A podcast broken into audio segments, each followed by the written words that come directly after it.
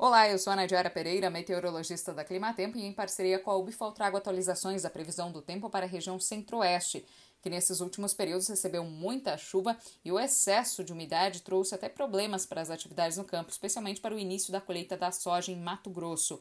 Mas nesta semana, as instabilidades estão se tornando mais esparsas. Tem chovido forte em algumas localidades, mas os episódios são mais isolados e alternados com períodos maiores de tempo seco que possibilitam as atividades de colheita.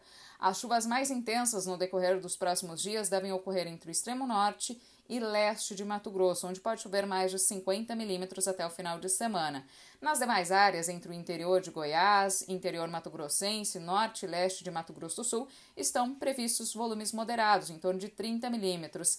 E entre o sul e oeste de Mato Grosso Sul, sul e oeste de Mato Grosso, a chuva deve ser bem mais isolada, com menores volumes de água e alternada com períodos maiores de tempo seco. Essa vai ser uma característica até o final do mês de janeiro. As chuvas vão continuar ocorrendo, mas na forma de pancadas mais rápidas e isoladas. Por enquanto, até o final do mês, não tem previsão para novos períodos de invernada que possam impactar de forma duradoura as atividades no campo.